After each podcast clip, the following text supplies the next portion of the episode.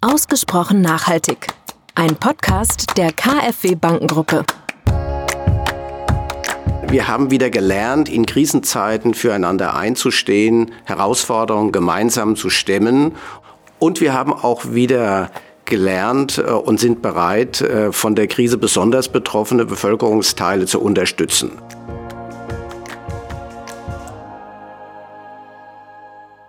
Herzlich willkommen zu einer neuen Folge von Ausgesprochen Nachhaltig, dem KfW-Podcast rund um Nachhaltigkeitsthemen. Ich spreche in der heutigen Folge mit dem Vorstandsvorsitzenden der KfW, Dr. Günter Bräunig, über die Bedeutung und den Stellenwert von Nachhaltigkeit und insbesondere Sustainable Finance in einer von Corona geprägten Wirtschaft und Gesellschaft. Willkommen, Herr Bräunig. Schönen guten Tag, Herr Baunach. Ich freue mich sehr, dass Sie äh, uns die Ehre geben in dem Podcast, den es ja schon ein bisschen länger gibt. Die wichtigste Frage zuerst. Wie geht's Ihnen, Herr Bräunig? Gesundheitlich sehr gut, vielen Dank. Natürlich möchte ich den Blick lenken auf die vergangenen Monate, die für die KfW eine ja, besonders herausfordernde und intensive Zeit waren. Für Sie als Vorstandsvorsitzenden gilt das wahrscheinlich noch am, am meisten.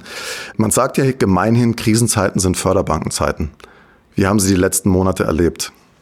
Also in der Tat, die KfW hat in den letzten sechs Monaten die größte Förderleistung ihrer Geschichte abgeliefert. Aber die Corona-Krise stellt eben auch alles in den Schatten, was wir an Wirtschaftseinbruch seit dem Zweiten Weltkrieg gesehen haben. Die Krisenantwort Deutschlands war ja insgesamt sehr umfassend und ich betrachte das immer in drei Ebenen. Ja, man hat versucht, die ökonomischen Kapazitäten zu sichern, die Arbeitsplätze zu sichern, gleichzeitig Transformation zu gestalten und die Konjunktur zu stimulieren. Unsere Aufgabe in diesem Spektrum war es, die Liquidität der Unternehmen zu sichern. Das ist uns sehr gut gelungen, ähm, kann man sagen. Also die KfW hat gerade einen reputativen Höhenflug, aber auch natürlich verdientermaßen, weil es ja auch eine enorme Belastung war für die Organisation und die handelnden Personen. Äh, man sagt ja so äh, gemeinhin, aus Krisen, in Krisen und aus Krisen lernt man am meisten. Sie haben ja eine enorme Managementerfahrung. Äh, trotzdem wollte ich Sie fragen, was haben Sie aus dieser Krise gelernt? Also zwei Dinge würde ich da nennen. Zum einen, welche ungeheuren finanziellen Ressourcen die Bundesregierung bereit war, zur Verfügung zu stellen. Also wir haben ja einen politischen Strategieschwenk äh, erlebt äh, von Verteidigung der schwarzen Null hin zu wir kämpfen um jeden Arbeitsplatz. Das fand ich schon sehr bemerkenswert. Und das andere ist, äh, welche ungeheuren Leistungsreserven unsere Mitarbeiter und Mitarbeiter äh, zur Bewältigung der Antragsflut an den Tag gelegt haben und das natürlich aus dem Homeoffice heraus in einem agilen Arbeitsumfeld. Das hat mich schon noch mal sehr beeindruckt. Vielen Dank für diese kurze Einschätzung zu den vergangenen Monaten. Ich möchte Sie dennoch unseren Hörern jetzt noch mal kurz vorstellen. Ähm, wenn ich so sagen darf, Sie sind Förderbanker durch und durch. Sie sind seit 31 Jahren in der KfW. Seit 14 Jahren äh, gehören Sie dem Vorstand an und Sie sind seit drei Jahren der Vorsitzende des Vorstands. Ähm, welche zentralen Themen haben Sie gerade in der Außenwahrnehmung der KfW vorangetrieben in dieser Zeit? Also zu meinem Amtsantritt hatte ich drei Themen definiert, von denen ich glaube, dass sie für die Zukunft der KfW relevant waren und immer noch sind. Das waren die Themen Digitalisierung, Nachhaltigkeit und Afrika.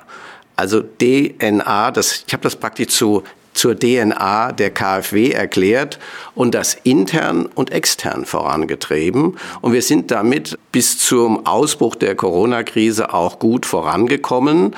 Und in Sachen Außenwahrnehmung können, kann ich sagen, wir haben den ersten Preis in Nachhaltigkeitskommunikation im letzten Jahr errungen, immerhin im Vergleich mit 250 anderen Unternehmen. Mit Corona ist natürlich äh, unsere ähm, Maßnahmen in dem Sofortprogramm äh, von hat alles andere überdeckt und das hat dann noch mal zu einem anderen Höhenflug an Reputation geführt. Gerade in der Wahrnehmung der Öffentlichkeit ist die KfW noch viel mehr ein Begriff dadurch. Wir beginnen ganz gerne mit äh, einer Kategorie, die nenne ich äh, drei kurze Fragen, drei kurze Antworten, um uns ein bisschen warm zu machen für die folgenden Fragen. Üblicherweise stelle ich meinen Gästen immer die Frage, Nachhaltigkeit ist für mich ein ganzheitliches Thema. Wir wollen nachhaltig sein in unserem Geschäft, im internen Betrieb und als Arbeitgeber. Wenn ich KfW-Projekte in Entwicklungs- und Schwellenländern besuche, fällt mir auf, welche konkreten Nutzen wir für Menschen, für kleine und mittlere Unternehmen, für die lokale Wirtschaft mit unseren Projekten stiften können. Und wenn ich das auch so sagen darf, Sie sind überzeugte Europäer. Ihre Erwartungen an die deutsche Ratspräsidentschaft in diesem Jahr sind? Dass Deutschland als Mitinitiator des Europäischen äh, Wiederaufbaufonds sicherstellt, dass die, diese Mittel sinnvoll eingesetzt werden. Zweitens, dass äh, Deutschland mit der Frankreich und den anderen Mitgliedstaaten große europäische Investitionsprojekte für die Zukunft benennt und dass so insgesamt verhindert wird, dass dieser Fonds ein reiner Transfertopf äh, wird und einfach nur ein Ersatz für Eurobonds. Nochmal zurück, äh, diesen Blick jetzt äh, auch auf die Auswirkungen der Corona-Krise. Ähm, wir sprechen ja über das Thema Sustainable Finance und die Auswirkungen von Corona darauf. Dennoch zunächst einmal noch die Frage, welche dauerhaften Veränderungen in Wirtschaft und Gesellschaft erwarten Sie? Die Corona-Krise ist substanziell und in ihrem Ausmaß schwer vergleichbar in den letzten 100 Jahren, kann man sagen. Also das hat viele Ebenen aus meiner Sicht. Zunächst mal rechne ich mit Wohlstandsverlusten in allen Ländern weltweit durch diesen beispiellosen weltweiten Wirtschaftseinbruch. Wir werden sehr viele Arbeitsplatzverluste sehen und dadurch eben auch Wohlstandsverluste. Auf der anderen Seite schon auch ein gestärktes Bewusstsein für die gemeinsame Verantwortung in einer Gesellschaft. Das ist uns ja ein bisschen verloren gegangen. Also wir haben wieder gelernt, in Krisenzeiten füreinander einzustehen, Herausforderungen gemeinsam zu stemmen oder uns eben jetzt in der Öffentlichkeit äh, vorsichtiger zu bewegen, äh, um den Ausbruch der Corona-Krise einzudämmen. Und wir haben auch wieder gelernt äh, und sind bereit, äh, von der Krise besonders betroffene Bevölkerungsteile zu unterstützen. Also der zweite Punkt. Der dritte Punkt ist eigentlich, wir haben gelernt, wie sehr unsere globalisierte Wirtschaft verwundbar geworden ist. Ja, internationale Lieferketten sind unterbrochen worden. Wir hatten uns daran gewöhnt, dass wir alles von dem beziehen, der es gerade am billigsten liefern kann. Das äh, äh, ist gewichen einem eine Erkenntnis, dass wir mehr Resilienz haben müssen, dass wir Resilienz einen höheren Stellenwert beimessen müssen. Und ähm, das wird Veränderungen auch für bestimmte Wirtschaftsaktivitäten haben. Und das vierte ist aus meiner Sicht, dass die Krise wichtige Zukunftsthemen ähm, nach vorne gebracht hat, also äh, hat neue Dynamik gebracht. Äh, zum Beispiel ist klar geworden, dass wir in Sachen Digitalisierung in Deutschland wirklich weit hinten liegen und aufholen müssen. Wir sind das auch entschlossener angegangen und es ist schon auch bemerkenswert in unserem Arbeitsalltag, wie sehr Videokonferenzen, Homeoffice innerhalb kürzester Zeit zur neuen Normalität geworden sind. Viele Unternehmen hatten vorher schon vor der Corona-Krise das Thema Klimaschutz, Umweltschutz, Nachhaltigkeit fest in ihrer Strategie verankert. Jetzt ist es natürlich so, dass es Befürchtungen gibt, bedeutet das die Corona-Krise einen Rückschritt wieder bei diesen Themen? Also wird die Bedeutung des Klimaschutzes und der Nachhaltigkeit im unternehmerischen Handeln ähm, leiden oder wird sie aus Ihrer Sicht weiter zunehmen? Also kurzfristig sind durch die Corona-Krise viele Unternehmen finanziell unter Druck geraten. In einer solchen Situation werden grundsätzlich alle Investitionen, ob sie nun in Klimaschutz und Nachhaltigkeit sind, die werden hinterfragt. Aber generell erleben wir schon, dass die Unternehmen dem Nachhaltigkeitsaspekt äh, große Bedeutung beimessen und auch es als strategische Zukunftsinvestition betrachten. Schauen Sie auf die Automobilindustrie, die jetzt die Entwicklung hin zur Elektromobilität, äh, Beispiel VW, für unumkehrbar bezeichnen und massiv, also in zweistelligen Milliardenbeträgen hier investieren. Und äh, insofern äh, ist dieser Trend in Sachen Nachhaltigkeit für viele Unternehmen unumkehrbar geworden. Und ähm, die Automobilindustrie ist, ist ein, ein Beispiel, Bosch äh, möchte bis zum Ende des Jahrzehnts klimaneutral wirtschaften. Henkel will sogar klimapositiv äh, werden, also im Saldo von Verbrauch und Erzeugung von erneuerbaren Energien einen positiven Saldo haben. Und äh, auch die Energiekonzerne müssen von fossiler ähm, Energie zu erneuerbarer Energie umschwenken und alle Unternehmen legen da ihre strategische ähm, Kompetenz in diese Richtung. Also das ist überdeckt worden, Corona, der, das Thema Nachhaltigkeit, aber es kommt jetzt wieder zum Vorschein. Das sehen wir auch im politischen Dialog äh, mit Berlin. Sie hatten die Globalisierung schon mal angesprochen. Ähm das Thema Lieferketten haben Sie ja angesprochen. Produktionsstandorte sind auch ein Stück weit in Frage gestellt. Wir wollen auch wieder Vorratshaltung, nicht nur bei Masken, sondern auch bei Teilen für die verarbeitende Industrie ähm, werden wir sehen. Glauben Sie, dass durch diese neue Globalisierungswelle eine nachhaltigere Globalisierungswelle auf uns wartet? Das Thema Deglobalisierung hatten Sie ja in Frage gestellt. Einen gewissen Trend zur Deglobalisierung in, in der Wirtschaft sehe ich, weil auch schon aus politischen Motiven größere wirtschaftliche Autonomie politisch angestrebt wird. Also man will nicht nur Masken in Deutschland zur Verfügung haben, aber jeder Staat will ja auch seine Impfstoffe schon haben und setzt dafür jede Menge Geld ein. Also für bestimmte strategische Themen wollen die Einzelstaaten wieder autonomer werden. Dann glaube ich, dass der Handelskonflikt äh, USA-China zeigt, dass Europa sich auch in bestimmten strategischen Themen autonomer aufstellen muss. Und die geopolitischen Spannungen zeigen auch, dass äh, Europa äh, auch verteidigungspolitisch autonomer werden muss. Wir können uns da auch nicht auf Dauer auf die Amerikaner mehr verlassen. Und das heißt eben auch alles. Es sind Argumente für ein starkes Europa. Äh, diese Deglobalisierung hat natürlich auch einen gewissen Nachhaltigkeitseffekt. Wenn wir eben nicht für jedes Produkt gigantische Wege zurücklegen müssen, sondern wieder uns auf das besinnen, was wir selbst produzieren können und was wir vor allen Dingen im lokalen Umfeld produzieren und auch verzehren und verbrauchen können.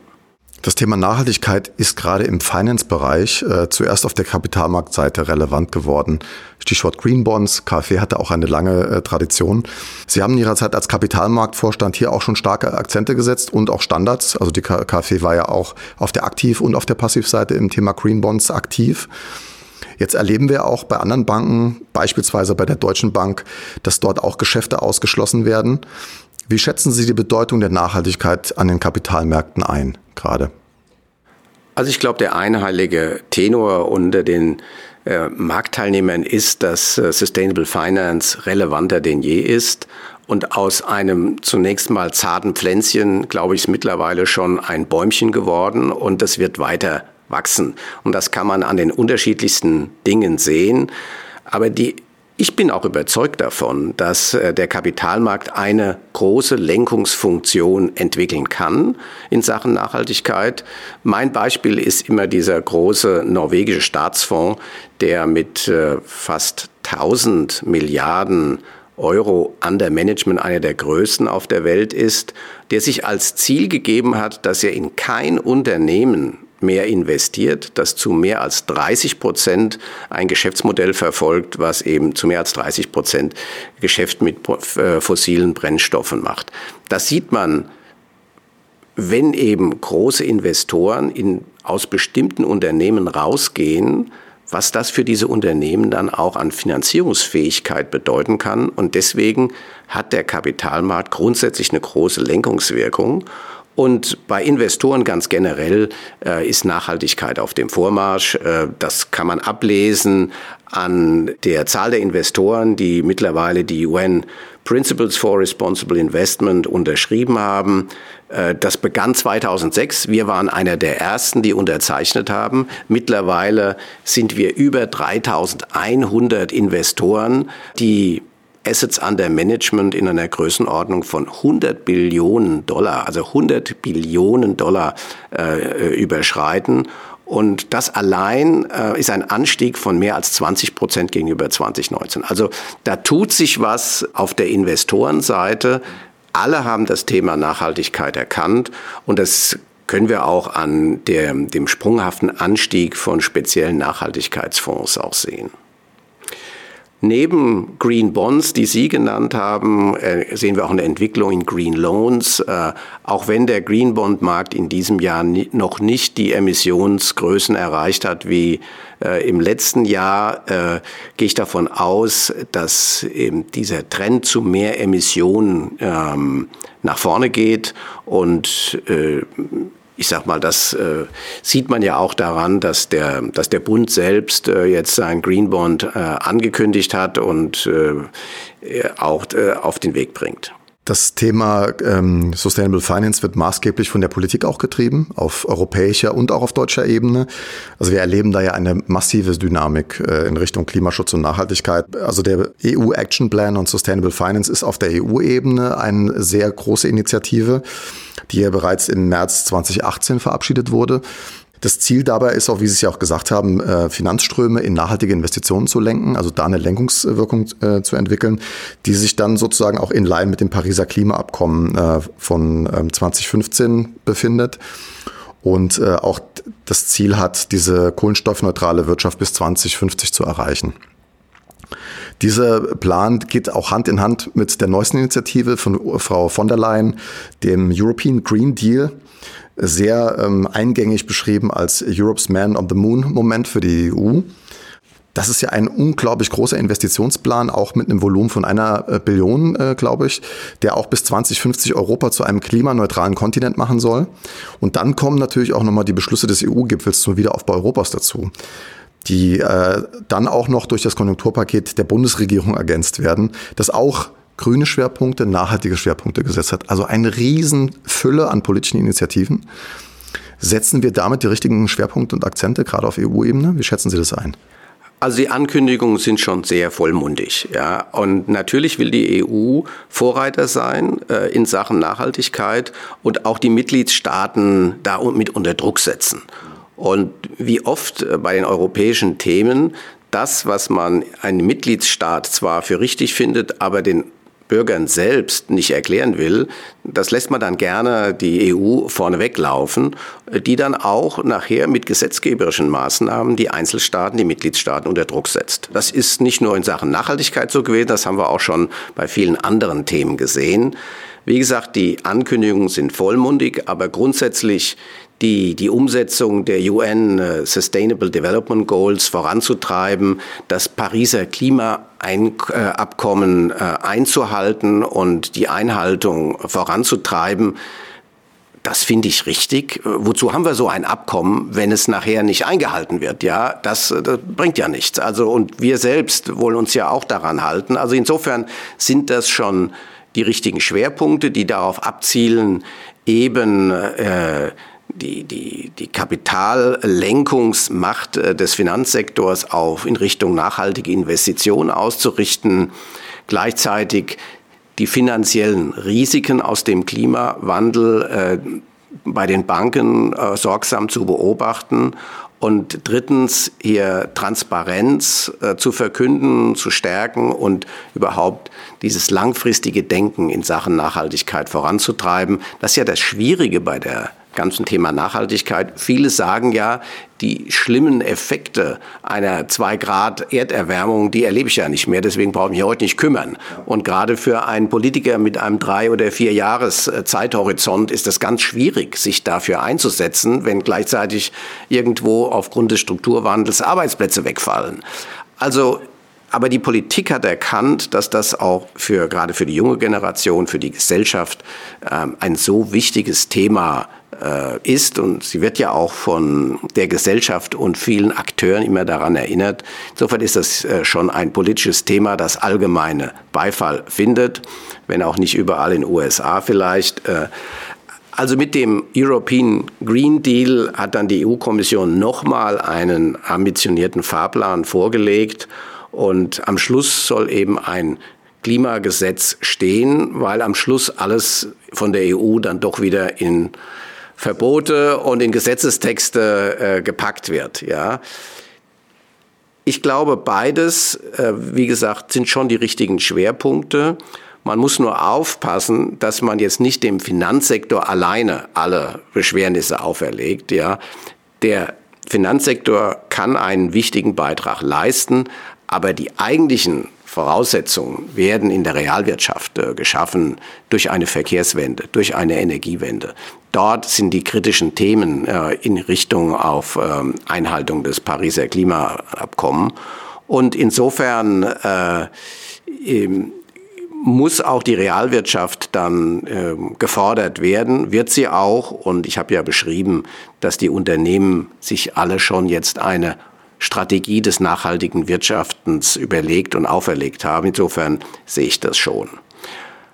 Wie Sie das beschreiben, klingt es danach, dass äh, das Thema Nachhaltigkeit ein Business Case hat? Unabhängig davon, dass nichts zu tun noch viel teurer wäre, als äh, etwas für das Thema Nachhaltigkeit und Klimaschutz zu tun. Es gibt ja Leute, die sagen, so etwas könnte auch dann in Verbindung mit neuer Technologie auch ein Wirtschaftswunder auslösen. Gerade das Thema Wasserstoff äh, regt die Fantasie vieler Leute an. Es geht ja auch darum, mit neuer Technologie da hat die KfW auch eine lange Tradition, Technologien zu fördern, da einen Impuls zu setzen. Glauben Sie an so etwas oder ist das doch dann ein bisschen zu, zu ambitioniert und ähm, ja, weit gesprungen? Naja, wir müssen schon nochmal an die Summen denken, die hier bewegt werden wollen und sollen. Für den Green Deal verlangt Frau von der Leyen, Sie haben das gesagt, eine Billion, also 1000 Milliarden Euro. Für der Wiederaufbaufonds beträgt auch 750 Milliarden Euro. Das sind gewaltige Summen. Und die müssen ja erstmal irgendwo herkommen. Sie werden natürlich als Schulden erstmal aufgenommen.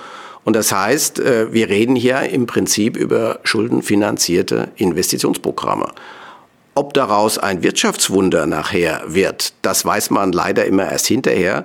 Dennoch bin ich grundsätzlich der Meinung, nach einem Jahrzehnt auch des Sparens sind Investitionen in die Zukunft richtig und wichtig, äh, auch wenn sie schuldenfinanziert sind. Ja, gerade auch, wenn ich das bemerken darf, man schöpft ja einen fiskalischen Rahmen und einen, äh, den Schuldenstand, den wir haben, der Gott sei Dank äh, in den letzten zehn Jahren sehr niedrig war, aus. Aber das kann man ja nicht dauerhaft und immer wieder tun. Also insofern, die, die Gelder, die jetzt allokiert werden, die sollte man schon sehr, sehr sorgfältig äh, auch in die richtigen äh, äh Innovationen und Technologien lenken. In diesem Paket der Rettung nach Corona ist auch ein Teil Transformation gestalten und Konjunktur stimulieren drin. Aber es ist vielfach natürlich äh, zunächst mal ein Ersetzen der Umsatzeinbrüche durch, äh, durch Kredite und andere Instrumente. Davon ist noch keine Investition entstanden, sondern man hat zunächst mal die bestehenden Strukturen aufrechterhalten, durch Kurzarbeitergeld äh, Menschen äh, in, in Brot und Arbeit gehalten, um auch einen gewissen Konsum und, ähm, und Unterhalt sicherzustellen. Auch die Aufsicht misst dem Thema Sustainable Finance eine steigende Bedeutung zu. Es gibt verschiedene Richtlinien zu Nachhaltigkeitsriesen, beispielsweise von der Bundesanstalt für Finanzdienstleistungsaufsicht, aber auch jetzt von der Europäischen Zentralbank. Ist das eine notwendige Initiative oder muten wir den Unternehmen und Banken mit dieser Regulierung, die ohnehin schon sehr stark reguliert sind, jetzt doch noch mehr zu?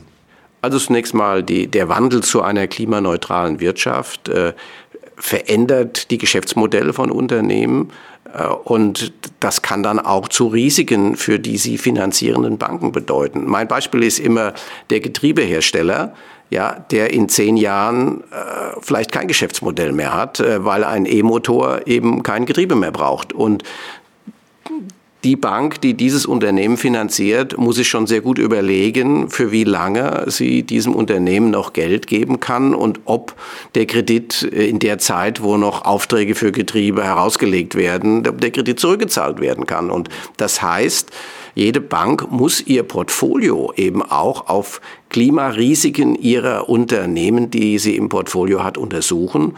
Und ich glaube, das interessiert die Aufsicht mit Recht auch. Und deswegen äh, hat sich die Aufsicht eben auch auf dieses Thema gesetzt aber ein bisschen eben auch, weil es ein äh, Thema ist, um das sich alle kümmern und äh, da die Finanzmarktregulierung auch jetzt mal abgeschlossen ist, schafft das eben auch neue Themen auch für eine Aufsicht. Auch für eine EZB, die sich mit grünen Themen beschäftigt, ähm, wenn ich das noch bemerken darf. Sie, ich hatte gerade eben den ähm, EU Action Plan on Sustainable Finance äh, angesprochen und ein sehr äh, starkes, sichtbares Ergebnis daraus ist die sogenannte EU-Taxonomie. Ähm, wie bewerten Sie die aus Sicht der Realwirtschaft? Ja, also das ist nicht nur ein Thema für die Realwirtschaft, auch für den Finanzsektor. Und es hat so ein bisschen zweischneidiges Schwert. Zunächst mal wird ja mit der Taxonomie der EU die Frage beantwortet, was ist ökologisch nachhaltig und was ist es nicht. Das ist im Prinzip mal eine Definition, die hilfreich ist und die auch äh, alles, was sich unter dem Begriff Greenwashing verbirgt, dann auch mal transparent äh, unterscheiden kann. Das, das ist, glaube ich, positiv, gerade auch für den Finanzsektor, der damit nachhaltige Aktivitäten auch von nicht nachhaltigen unterscheiden kann. Insofern kann sich daraus auch eine, eine nachhaltige Wirkung äh, langfristig erzielen. Allerdings muss man eben auch sehen, dass mit dieser äh, neuen EU-Taxonomie auch neue Herausforderungen entstanden sind. Zum einen, die EU-Taxonomie ist schon sehr kleinteilig definiert worden. Also man muss auch bei Regulierung immer ein realistisches Ambitionsniveau anstreben. Sonst also wenn es niemand erreichen kann, ja, dann ist das auch nicht besonders motivierend, weder für Unternehmen noch für Banken, sich danach auszurichten. Also so, man muss ja auch das Gefühl haben, dass man ans Ziel kommt. Man darf auch schon ambitionierte Ziele setzen, aber es muss auch noch eine Chance geben, das zumindest weitgehend zu erreichen. Und da glaube ich, muss man äh, gerade auch, was die Handhabheit, Handhabbarkeit äh, der EU-Taxonomie angeht, sicherstellen, dass die Kriterien, die Überprüfungsmechanismen so übersichtlich gehalten werden, dass man das auch mit vertretbaren Aufwand umsetzen kann. Das gilt für Unternehmen wie für Banken gleichermaßen. Und das andere ist, äh, dass man äh, neben dem Fokus auf Klima und Umwelt auch perspektivisch äh, die sozialen Nachhaltigkeitsdimension nicht vergisst. Wir reden ja immer über E, S und G, also Environment, äh, Social und Governance. Und der soziale Aspekt, glaube ich, der müsste in der EU-Taxonomie dann auch noch nachgezogen werden, was die EU auch vorhat. Aber da ist sie auch äh, sozusagen weitsichtig genug, nicht zu viel auf einmal zu machen. Ich möchte den Blick jetzt nochmal auf das, ähm, ja, die Rolle der KfW in diesem Zusammenhang ähm, lenken. Es gibt ja diesen, wie soll ich sagen, diesen, diese Bezeichnung transformative Förderbank, die uns die äh, Bundesregierung, das Klimakabinett insbesondere im September letzten Jahres verliehen hat. Darin formuliert ist ja ein Auftrag und ein Anspruch an die KfW, nämlich ähm, diese Trans Transformation der Wirtschaft und Gesellschaft zu leisten. Was heißt es aus Ihrer Sicht mit dem Blick auf den Förderauftrag, den die KfW hat? Wir haben ja einen, ähm, drei Dimensionen der Nachhaltigkeit, die, die uns wichtig sind, also Verbesserung der sozialen, ökologischen und ökonomischen äh, Lebensbedingungen. Wird die KfW eine Klimabank? Wahrscheinlich nicht. Also zunächst mal ist die KfW eine Strukturbank, eine, eine Bank, die Strukturveränderungen begleiten soll. Und jetzt dieses Thema Transformation und Sie haben, Sie müssen noch ergänzen für eine klimaneutrale Zukunft. Ja, diese Transformation sollen wir ja begleiten und wir haben in der Vergangenheit und seit unserer Gründung immer Transformationsprozesse begleitet, ob das nun der Wiederaufbau Deutschlands war oder nach der Wiedervereinigung der Aufbau Ost oder die Energiewende, um wenige Beispiele zu nennen, äh, oder auch unsere ganze Arbeit in Entwicklungsländern ist ja auch immer ein Strukturprozess, ein Strukturwandel äh, herbeizuführen und zu begleiten. Ähm, jetzt ist, hat das Klimakabinett eben nochmal den Fokus äh, zusätzlich auf äh, die nächste Herausforderung, eben zu einer klimaneutralen Wirtschaft zu kommen, äh, formuliert. Und das ist schon immer Teil unserer Aufgabe gewesen, aber sie bekommt jetzt einen besonderen Fokus. Und das bedeutet, wie ich es ja schon mal gesagt habe, wir müssen unser eigenes Portfolio eben anschauen und wir können diesen Transformations Weg begleiten durch Anreize, aber auch durch Aussteuerung von äh, Investitionen oder wirtschaftlicher Aktivität. Und das werden wir insgesamt neu aufsetzen. Das werden wir über, über die Projekte, die wir uns gegeben haben, umsetzen. Und insofern ist dieser Auftrag, den haben wir angenommen und äh, an den gehen wir ran und sind schon dabei, darf ja auch nicht, äh, muss noch mal erwähnen, dass wir schon in den 60er Jahren das erste Umweltprogramm äh, gemacht haben. Also die, die Themen sind uns nicht neu, der Fokus ändert sich. Da möchte ich gerne darauf anspringen. Sie haben ja schon vorhin äh, deutlich gemacht, dass das Thema Nachhaltigkeit also in der DNA der KfW liegt, in, ihr, in Ihrer Agenda als äh, Vorstandsvorsitzender. Aus welchem Gedanken raus haben Sie das so pointiert gemacht? Weil es gibt in der KfW viele Mitarbeiter, die sagen, ja, Nachhaltigkeit haben wir irgendwie schon immer gemacht. Wir haben es halt nur noch nicht so genannt. Ähm, was hat Sie dazu bewogen, diesen Schwerpunkt explizit nochmal zu setzen? Also ich glaube, ich habe zum einen erkannt, wie wichtig das in der Zukunft werden wird. Und das ist eine, also eine Antizipation, äh, was wichtig für uns sein wird. Und äh, deswegen habe ich das eben in den, in den Fokus genommen und habe den Stellenwert von Nachhaltigkeit äh, nach vorne gezogen. Ich meine, ein Unternehmen hat immer die unterschiedlichsten Ziele und Aufgabe des Managements, des Vorstands ist, die, diese unterschiedlichen Ziele richtig äh, zu gewichten und zu priorisieren. Und aus dem politischen Raum kam natürlich das Engagement für Afrika äh, in den letzten Jahren besonders stark hoch. Die Digitalisierung ist und war ein Trend im Bankwesen und Nachhaltigkeit war schon immer unser Thema. Äh, und ich wusste auch, dass wir dort eine Vorreiterrolle spielen können. Und das heißt, äh, ich habe natürlich auch Themen gesucht, die für uns wichtig sind, aber wo wir auch etwas bewegen können. Und so ist das im Prinzip entstanden. Intern sprechen wir ganz gerne. Wir wollen eine Nachhaltigkeitsbank der Zukunft sein, was ja auch zu diesem Auftrag der transformativen Förderbank passt. Sie hatten es vorhin ja auch schon mal angesprochen, ich glaube zwei oder dreimal, äh, das Thema ja, wie können Finanzinstitute das überhaupt äh, gestalten? Also diese nachhaltige Zukunft, die Realwirtschaft hat eine sehr große Aufgabe. Auch am Kapitalmarkt sehen wir das ja. Es ist ja nicht damit getan, Green Bonds zu emittieren. Man braucht ja auch diese Projekte, die man damit fördern möchte. Und da sind wir doch irgendwie noch nicht gut genug aufgestellt. Was können wir denn da tun?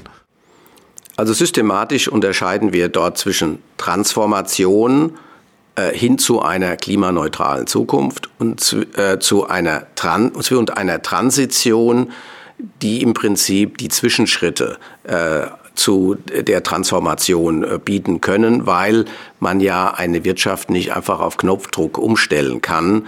Das sehen wir ja an der Automobilindustrie. Der Anteil an E-Autos ist immer noch sehr, sehr gering. Sie brauchen eine vollständig neue Infrastruktur, eine Ladeinfrastruktur. Also so schnell können die fossilen Motoren auch noch gar nicht verschwinden, wenn wir das Auto nicht ganz abschaffen wollen. Und insofern äh, bieten sich eben für eine Steuerung und für Anreizwirkungen die unterschiedlichsten Stellschrauben. Äh, zum einen die transformativen Zukunftstechnologien fördern. Das haben wir schon immer getan.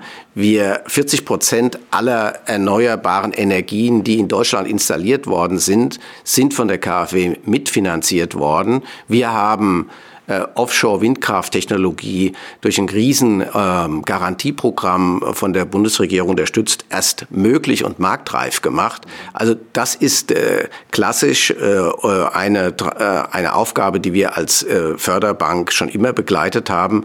Dazu gehört natürlich auch die Entwicklung von grünen Wasserstoffs, äh, der, der sehr kostenintensiv ist und wo wir zwar die Technologie haben, aber wo sich das Geschäftsmodell einfach noch nicht rechnet. Das heißt, ohne Zuschüsse, ohne staatliche Förderung können Sie die Technologie nicht entwickeln.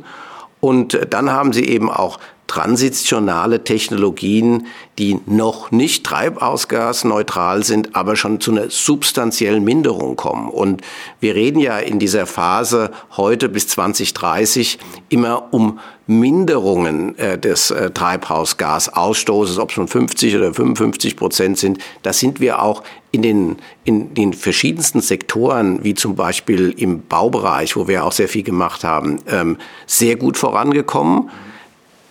Im Verkehrsbereich, in der Mobilität haben wir da noch gar nicht viel erreicht. Vielleicht jetzt in 2020, weil der Flugverkehr ausgefallen ist. Da, dadurch haben wir gewaltige CO2-Einsparungen in diesem Jahr.